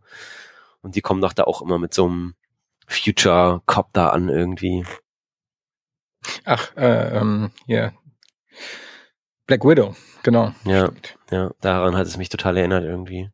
Und dieser, dieser Quadcopter oder wie man ihn auch immer nennen mag, der hat ja dann irgendwie vorne auch noch so zwei heftige Geschütze dran irgendwie, ne? Also, ähm, hat mir schon gut gefallen, muss ich sagen. Also das fand ich äh, szenentechnisch sehr schön umgesetzt. Ich muss auch sagen, dass ich den Kampf extrem gut fand. Ja, aber ich fand den Kampf auch extrem gut. Mich hat halt nur gewundert, dass äh, Maeve halt einen Katana hat und Dolores irgendwie nur so ein Messerchen und sie kommt dann trotzdem dagegen irgendwie an. Ja, aber beide hatten ja auch noch ähm, ja, Unterstützung. Äh, Dolores von ihrem äh, Snipergewehr und Maeve äh, von ihrem äh, Quadcopter. ja, Und ja, zum einen die, die Kampfszene äh, fand ich sehr gelungen. Und äh, zum anderen dann auch, dass Dolores Arm plötzlich einfach von dem Quadcopter Ja. weggeballert wurde. Das war eine krasse Szene. Also das da war krass, ja. habe ich komplett nicht mit gerechnet. Man kannte ja die Szene aus Trailern, dass Dolores einen Arm verloren hatte. Und ihr müsst mal im Intro drauf achten, da gibt's auch ähm, eine Szene, wo äh, einem der Hosts, der nach oben schwimmt, der Arm fehlt. Oder beziehungsweise sieht man ihn nicht durch den Schatten. Müsst ihr nächstes Mal drauf achten. Ja, hab ich. Ich war immer davon ausgegangen, dass äh, Maeve den Arm mit, einer, mit dem Katana abtrennt. Deswegen war ich da ähm, positiv überrascht von. Positiv überrascht ist vielleicht.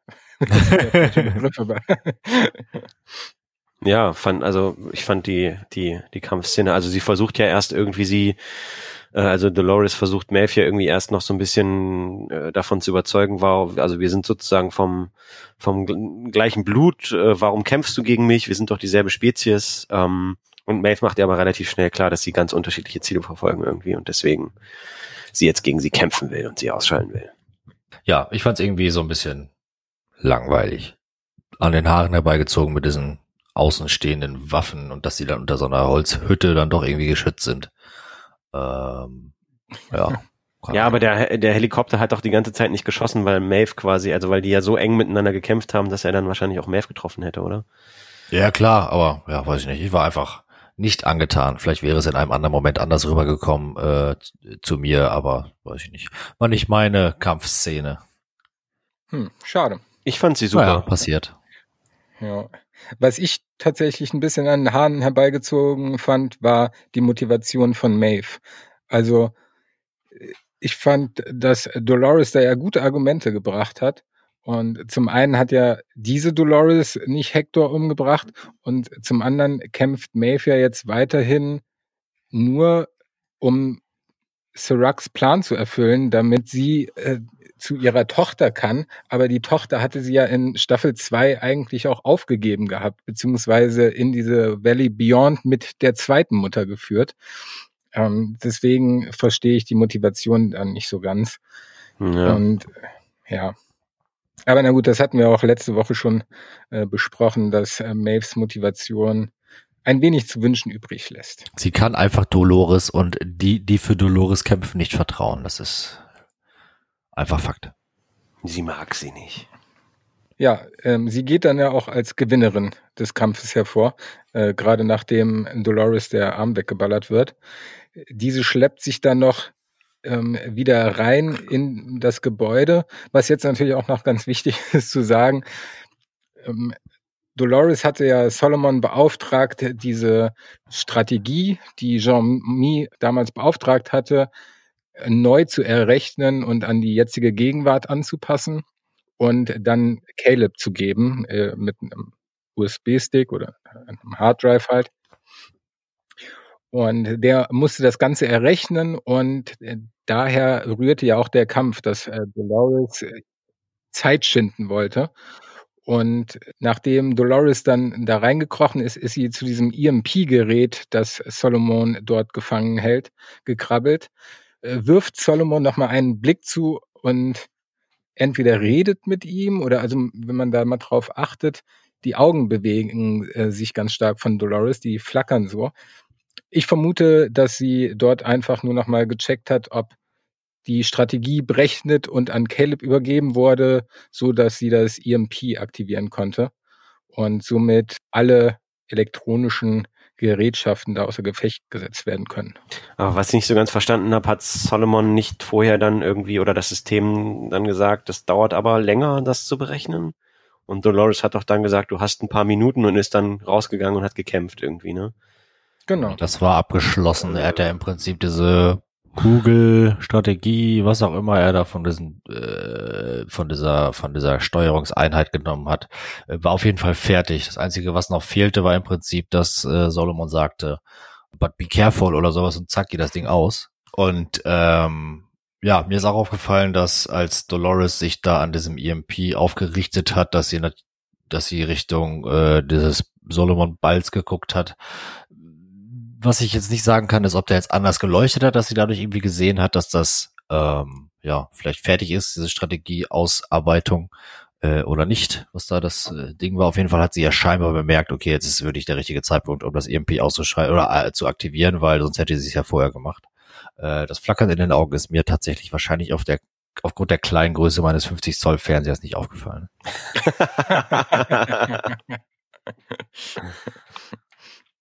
ja, aber äh, mir war aber auch bis dato nicht bewusst, dass das irgendwelche elektronischen Bauteile sind, aus denen die Hosts bestehen.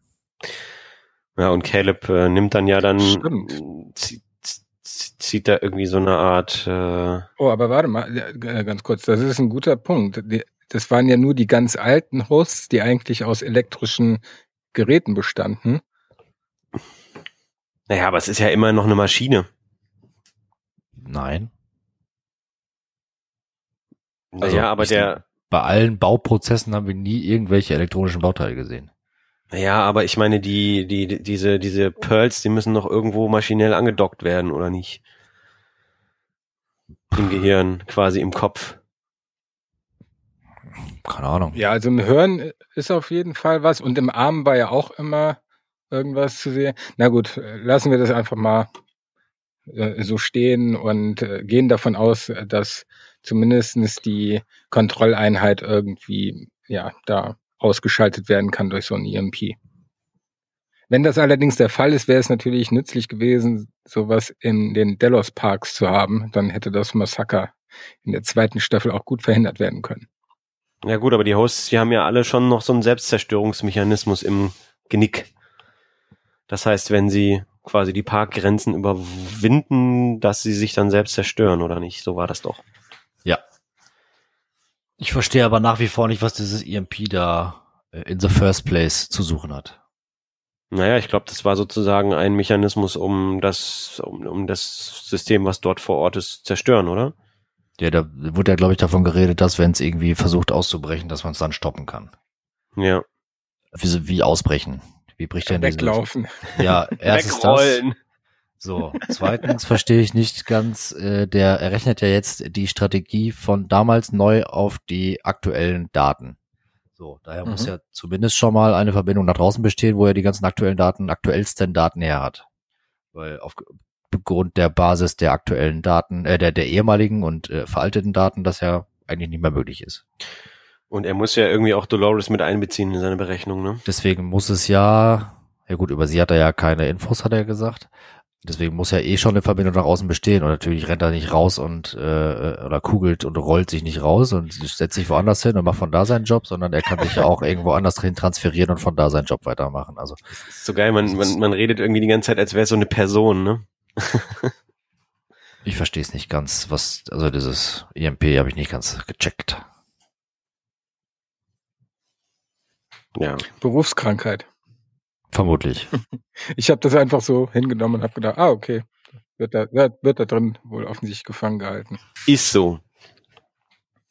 Hashtag ist so. Was meint ihr, wovor Solomon Caleb noch warnen wollte? Hm. Dass er vielleicht bei Ausführung der Strategie selber stirbt. habe ich jetzt keine, keine wirkliche äh, Theorie zu, ehrlich gesagt. Oder halt er damit sozusagen das, wenn er das System, äh, wenn er die, die Strategie ausführt, das System abschafft und die Welt dann wieder im Chaos versinkt, weil die Menschen frei sind und freie Menschen die Welt zerstören. Ja, das, also das wäre auch meine Vermutung, dass Solomon ihm noch sagen wollte, dass wenn diese Strategie ausgeführt wird, dass auf mittlere Frist die Menschheit dadurch ausgelöscht wird. Ja. Aber das erfahren wir hoffentlich noch nächste Woche. Ich hoffe allgemein, dass wir die meisten Fragen, die bisher aufgeworfen sind, wir noch im Finale beantwortet bekommen. Denn die Showrunner mussten ja damit rechnen, dass die dritte Staffel eventuell auch die letzte sein wird. Und bisher waren ja auch die ersten zwei Staffeln zumindestens größtenteils in sich abgeschlossen. Ja. Und dann reden wir nächste Woche anstatt zwei dann vier Stunden. Ja, letzte Woche ist etwas ausgeartet. Aber dafür haben wir diese Woche äh, uns ja ja, etwas, etwas zurückgehalten, beziehungsweise stimmt, beeilt mit den Szenen. stimmt. Haben wir denn noch äh, Dinge, die wir besprechen wollen? Was gibt es bei euch morgen zu essen? Könnte man nicht theoretisch einen EMP neben Rehoboam starten und alles ist gut? Ja, das habe ich mir nämlich dann auch gedacht. Ja. Ja.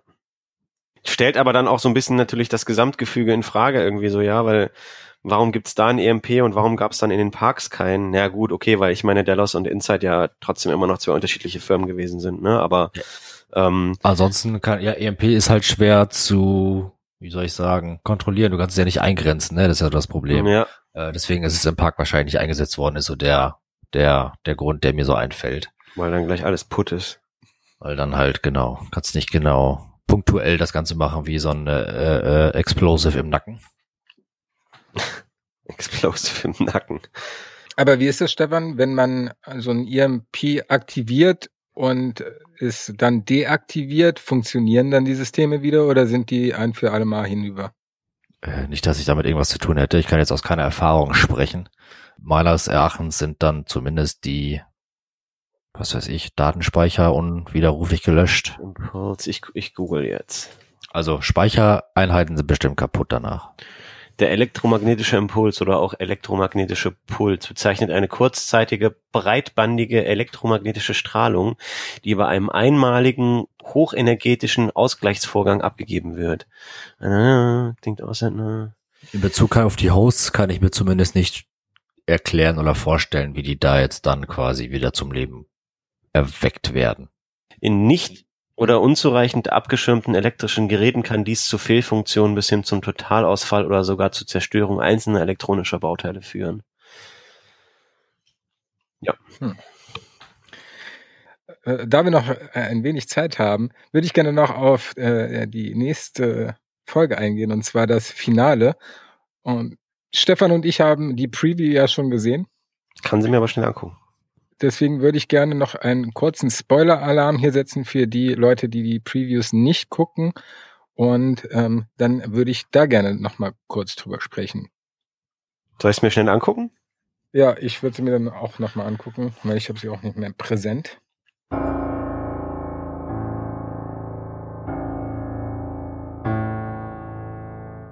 Ja, So, jetzt haben wir sie alle gesehen. Und offensichtlich besteht uns eine Revolution vor. ja.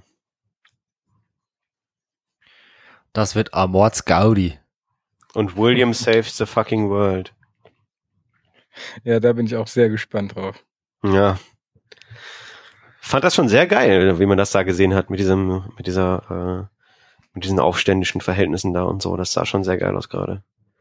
Und am Ende ist Dolores da irgendwie an irgendwelche Schläuche da angeschlossen oder sowas?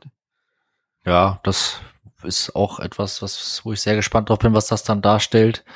Ich frage mich, warum sie sich Haut überzieht Pff, im letzten fucking Kampf.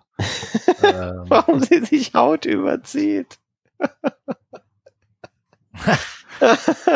ja, Das war doch eigentlich das Urgebilde von ihr, oder? Also so wie der erste Host ja, gebaut worden ist. ja. Richtig. Da bin ich sehr gespannt, wie das jetzt mit einfließt, ob sie dann nochmal neu gebaut wurde oder ob das der damalige Host war. Naja, das scheint ja jetzt irgendwie so ein, dann- sie, sie sitzt da ja vor, vor so einem Kasten irgendwie, wo er anscheinend dann die Bauteile rausgenommen hat, ne? Weil ich kann mir nicht vorstellen, dass sie da jetzt nochmal neu gebaut wird, wie sie sonst gebaut wurde, ne? Sie ist ja dann schon eher mechanisch unterwegs. Ja, und scheinbar wird das Ganze ja sowieso wieder in eine große Stadt verlagert, obwohl die beiden ja dann irgendwo in Mexiko sind. Irgendwo in Mexiko. Ja, was ich ein bisschen in der Preview vermisst habe, was ich stark hoffe, dass es in der finalen Folge noch kommen wird, sind die Riot Controls. Ja, Also da war ja von 300 Riot Controls die Sprache. Und wenn das Einzige, was wir jetzt von denen zu sehen bekommen haben, der eine Fight in der oh, letzten das wäre Folge war, enttäuschend. das wäre enttäuschend. Auf jeden Fall. Leider. Vor allem jetzt würde es ja Sinn machen, dass Serac die einsetzt. Ja, da, wir haben jetzt auf äh, Seiten von Caleb und Dolores haben wir noch Musashi, ah nee, Musashi ist auch schon hinüber. Wir haben noch Dolores in Berlin und wir haben noch Connells. Wo ist Connells äh, Control-Einheit hin? Tja, Das hat sich ja, wenn dann, ähm, Charloris geschnappt. Ja, stimmt. Und was du vorhin angedeutet hast mit dem Hologramm von Chaloris als Hologramm. Sieht man auch, Gut, ne? Ja. ja, gut, den Anfang haben wir rausgeschnitten, aber ja, könnt ihr das irgendwie zusammenhängend euch erklären? Also ich kann mir überhaupt keinen Reim machen, wie man das sinnvoll innerhalb von einer Stunde jetzt zusammenführen soll. Also zum einen, Bernard haben wir auch noch, der als unersetzbar gilt, warum auch immer. Ja. Puh, das sind äh, viele Fragen, die beantwortet werden. Ja, Sollten. die, die scheinbar jetzt aber auch nicht mehr ausführlich geklärt werden können in der letzten Stunde, die uns da bevorsteht. Ähm, ja, jedenfalls das Einzige, was so klar ist, dass mit Hilfe von Sir Ruck äh, Charloris im Prinzip wieder auf die Beine kommt, seien es, seien es Hologrammbeine oder was auch immer für Beine. Sie nimmt Kontakt zu ihm auf, sie nimmt über ihn Kontakt zu Maeve auf, die dann wiederum die ganzen, die beiden Mädels, sagen wir mal, zu, ähm, wie heißt er? Hiroshima? nee, wie heißt er? Musashi. Musashi. Entschuldigung. Die Hiroshima. dann, die dann wiederum Äh, Kontakt vor allen Dingen in der letzten Folge Conchita Wurst, Conchita Hiroshima. Es fiel mir gerade nicht ein, der Wortlaut äh, war noch ein bisschen geläufig. ähm, ja, das sind so die einzigen Sachen, die da so in dem, in dem, in, de, in der Szene passieren. Ansonsten, wie gesagt, die müssen alle irgendwie dann wieder zusammenfinden. Bernard bin ich auch sehr gespannt drauf, wie das zusammenpasst. Er wird ja dann, wenn er sowas wichtig, eine wichtige Rolle spielt, äh, vom von William nicht getötet werden, obwohl er das ja als großes Ziel aus, abgesteckt hat. Boah, äh, ich kann mir das überhaupt nicht zusammenreimen, weil wir halt in so vielen Dingen in einem extremen Dunkeln gelassen werden. Weiterhin, in nach, auch nach sieben Folgen. Ibims gespannt. Ich auch sehr. Und ich hoffe so sehr, dass die letzte Folge zufriedenstellend wird, damit man nochmal irgendwie ein, ja, eine Ja. schöne Klammer zum Abschluss hat. Also ich äh, hoffe sehr stark, dass das alles irgendwie kohärent erklärt wird und wir mit einem schönen Finale äh, in eine wahrscheinlich zweijährige Wartepause entlassen werden. In diesem Sinne, Folgt uns bei Twitter unter twitter.com slash westworld unterstrich host äh, und liked uns bei Facebook unter der Westworld Podcast. Abonniert uns ähm, gerne auf Apple iTunes, Spotify oder wo auch immer ihr unseren Podcast hört. Und äh, wenn ihr euch direkt an uns wenden wollt und mit Fragen, Anregungen oder sonstigem, schreibt uns gerne an westworld-podcast@web.de. Somit ähm, bleibt mir nichts mehr, außer mich fürs Zuhören zu bedanken und äh, bis nächste Woche zum Finale. bis nächste Woche, Leute. Ich freue mich. Ciao.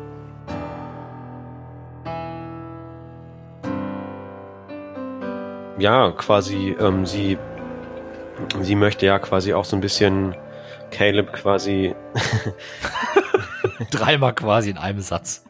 Ja, ist ja gut. Ich, ich sag immer quasi, wenn ich Malu hat mich jetzt Schwierigkeiten hab- auch fix und fertig gemacht mit quasi und so. wenn ich Schwierigkeiten habe, äh, kurz quasi mich zurechtzufinden. ich entschuldige mich vielmals für den Einwurf. Nein, alles gut. Ähm, sie möchte ja, dass ähm, Caleb quasi. Man kann Jetzt sich da hast nicht du- gegen wehren. Jetzt hast du ein, einmal angefangen, Stefan. Ja.